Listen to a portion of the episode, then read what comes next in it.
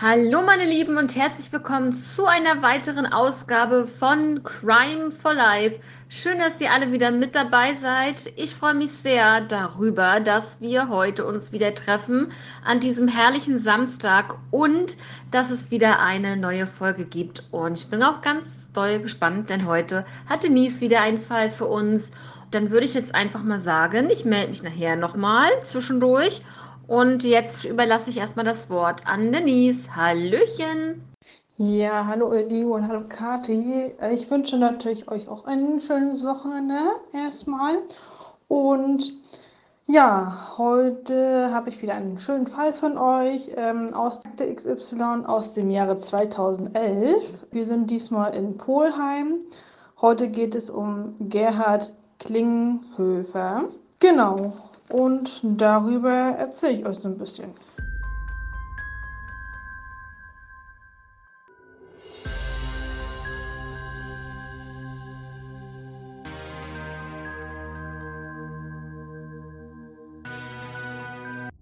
Ja, am 9. September 2011 wurde der Unternehmer Gerhard Klinghöfer in seinem Haus in Watzborn oder Watzenborn in Steinberg ermordet.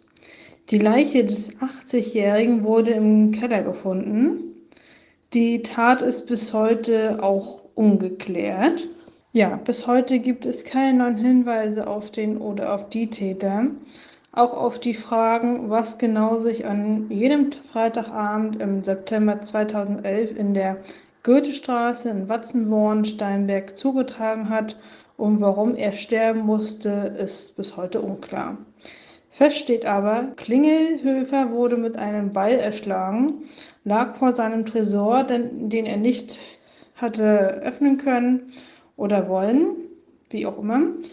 Als Angehörige den Senior am Samstag, den 10. September 2011, nicht erreichen konnten, äh, suchten sie ihn auf. Dann gegen 13 Uhr entdeckten sie dann Gerhard leblos im Keller. Laut Obduktion starb er bereits am Vorabend aufgrund massiver Gewalteinwirkung. Am Tatort werden dann Kampf- und Einbruchsspuren gesichert. Ein Fenster stand offen. Am Montag vor dem Mord ist auch seine Ehefrau gestorben. Die Eheleute, die 2005 ihre goldene Hochzeit gefeiert hatten, starben also innerhalb einer Woche. Zwei Monate nach dem Verbrechen melden die Ermittler einen ersten Erfolg erzielt bei der Spurenauswertung. Am Tatort wurden dann DNA-Spuren gesichert und analysiert, die die Täter überführen könnten. Weil erste Vergleiche mit der Täterdatenbank erfolglos blieben wurden Mitte November 2011 rund 135 Männer aus dem persönlichen Umfeld des Opfers zur freiwilligen Abgabe einer Speichelprobe aufgefordert. Bei den Geladenen handelt es sich zum bzw. um Angehörige, Mitarbeiter der Firmen, die sich auf dem Betriebsgelände des Anwesens befinden, Nachbarn sowie berufliche und private Besucher der Familie.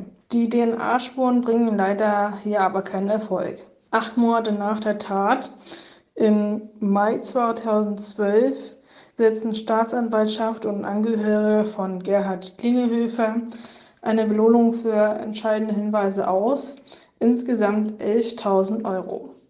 Bisher war auch immer ein, von einem Tötungsdelikt hier die Rede. Jetzt sprechen halt die Ermittler hier von einem Mord. Sie gehen mittlerweile auch von mehreren Tätern aus. Aus diesem Grund wird in, also eine neue, ein neuer DNA-Massentest durchgeführt. Dieser mit mehr als 500 Personen auch dies war leider erfolglos. Im Januar dann 2014 wird ein neuer Versuch durchgeführt. Hessischen Rundfunk ist der Fall ausgestrahlt worden. Dann sprechen Sohn des Opfers und die Schwiegertochter über den Ermordeten. In der Sendung schildert Humboldt, dass es sich vermutlich um drei bis vier Täter an an wahrscheinlich über eine Tatort vorhandene Leiter und über ein Regenfallrohr über den Erker sowie die schließlich durch ein gekipptes Dachgeschossfenster ins Haus reingegangen sind. Man könnte davon ausgehen, dass die Täter wussten, dass das Opfer einen Tresor hatte. Im Juni 2012 wird der Fall XY auch dargestellt, aber dies auch ohne Erfolg. Gerhard war in seinem Ort äh, bekannt und Mitglied in mehreren Vereinen, darunter in TV07 Watzborn Steinberg sowie in den Gesangsvereinen Sängerkranz und Harmonie. In früheren Zeiten war er in der Kommunalpolitik engagiert, war Stadtverordneter und Vorsitzender des Bauausschusses. Ja, dann habe ich gleich noch ein paar Zusatzinformationen für euch. Ja, hier ging halt im Februar 2015 ein 62er Polheimer. Das Gerücht äh, hat er verbreitet in seiner Nachbarschaft, stände in Verbindung mit dem brutalen Mord in Gerhard. In Ort hatte er Plakate aufgehängt, Flyer an diverse Polheimer verteilt und ein anonymes Schreiben an die Polizei verschickt. Der vorbestrafte Rentner hatte die Tat gestanden und war zu einer Bewährungsstrafe von neun Monaten verurteilt worden. Dann hatte er jedoch Berufung eingelegt und behauptet, unschuldig zu sein. Doch die Indizien verurteilt wurde er dann zu acht Monaten Bewährungsstrafe. Das Motiv Nachbarschaftsstreit. Also der Nachbar sahen hat mehrfache Umgebung einen schwarzen, oder mehrere Nachbarn sahen hier in der Umgebung einen schwarzen Pickup noch. Das war halt noch eine Zusatzinformation. Hast du denn Fragen dazu, äh, Anregungen?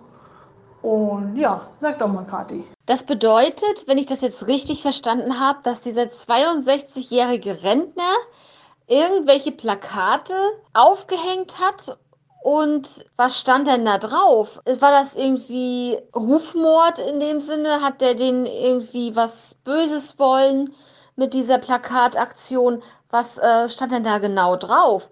Weil kann ich jetzt irgendwie nicht wirklich, ähm, also habe ich wohl nicht verstanden? Hilf mir doch mal bitte auf die Sprünge. Ja, das stand leider nicht da, was auf diesen Plakaten stand. Wäre natürlich interessant gewesen, dass man da so ein bisschen Anhaltspunkte gehabt hätte, aber wenn es halt um den Nachbarschaftsstreit irgendwie ging, muss es ja vielleicht eher Rufmord gewesen sein, wenn er halt dann selber auch ähm, eine Firma hatte, äh, Gerhard. Ähm, denke ich mal, dass es dann halt so in die Richtung ging, ne? Ach so, okay. Ja, dann äh, gehen wir ja mal jetzt einfach stark davon aus, dass es sowas ist, dass er da seine Firma darunter machen wollte. Und äh, finde das bloß ein bisschen dämlich. Ja, gib's zu, dass du das warst und nicht noch irgendwie in Berufung gehen und Einspruch einlegen und auf unschuldig plädieren. Das finde ich auch immer ganz äh, irgendwie, äh, finde ich, sinnlos. Ne? Manche denken, die kommen damit durch. Aber ja, naja, er wurde ja wenigstens dafür verurteilt das gemacht zu haben. Aber ja, wo du sagst, der Pick, äh, Pickup wurde dort in der Gegend gesehen oder in der Straße oder wie auch immer, ist natürlich, oder ein schwarzer Pickup, glaube ich, ist natürlich, äh, ich sage mal so, sehr auffällig in einer Gegend, in der so ein Auto vielleicht gar nicht so wirklich vorkommt. Und wenn der da wirklich so stand, ähm, provokativ kann man ja vielleicht auch sagen, dann ist es natürlich sehr auffällig, ne? Ja. Äh, ist denn noch bei ähm, Aktenzeichen XY irgendwas bei rausgekommen? Hat sich da dann im, irgendwie noch m, hm, sich was ergeben? Irgendwelche Zeugen oder irgendwelche Leute, die vielleicht was vermuten? Nee, also dadurch, dass es ja, wie du ja schon sagtest, bei XY ja auch ausgestrahlt wurde, oder wie ich sagte, äh, nee, das blieb leider auch erfolglos. Da gab es leider auch keinerlei Hinweise. Okay, aber Motiv wissen wir, denke ich mal, liegt eigentlich auf der Hand. Und äh, das ist definitiv das vermutete Geld in dem Tresor. Ist das eigentlich aufgebrochen worden? Weil du sagtest ja am Anfang, ähm, dass er direkt davor aufgefunden wurde. Ja, und ähm, dass er wohl sich wahrscheinlich gewehrt hat und den Tresor nicht aufmachen wollte. Ähm, ist der Tresor dann doch geknackt worden? Ist da Geld jetzt nun weggekommen? Oder wie schaut's aus? Nee, also so wie ich das jetzt rausgelesen habe, er hatte versucht, den Tresor äh, aufzumachen oder überhaupt nicht. Ne, er hat es versucht, Und ich denke mal, dass der dann auf jeden Fall noch geschlossen blieb. Sonst hätte man, denke ich mal, ja das berichtet, dass der Tresor noch aufgebrochen wurde und ne, das, was äh, dann dementsprechend fehlte. Aber das ist wahrscheinlich dann hier nicht zugekommen. Ja, und da muss man auch wirklich mal so drüber nachdenken. Es kann doch wohl nicht sein, dass du jemanden überfällst, der den äh, Tresor nicht aufmachen möchte oder es irgendwie nicht klappt. Kann ja auch sein, dass er aufgeregt war und dass er nicht hinbekommen hat und wie auch immer. Und dann wird er einfach ermordet und für nichts. Da haben die noch nicht mal den Tresor aufbekommen und haben ihn aber trotzdem umgebracht. Also das ist wirklich, finde ich, ganz, ganz schlimm, dass sie ihn dann auch noch umgebracht haben. Also da kann man gar nichts mehr zu sagen. Ja, Denise, aber ich habe äh, weiter keine Fragen.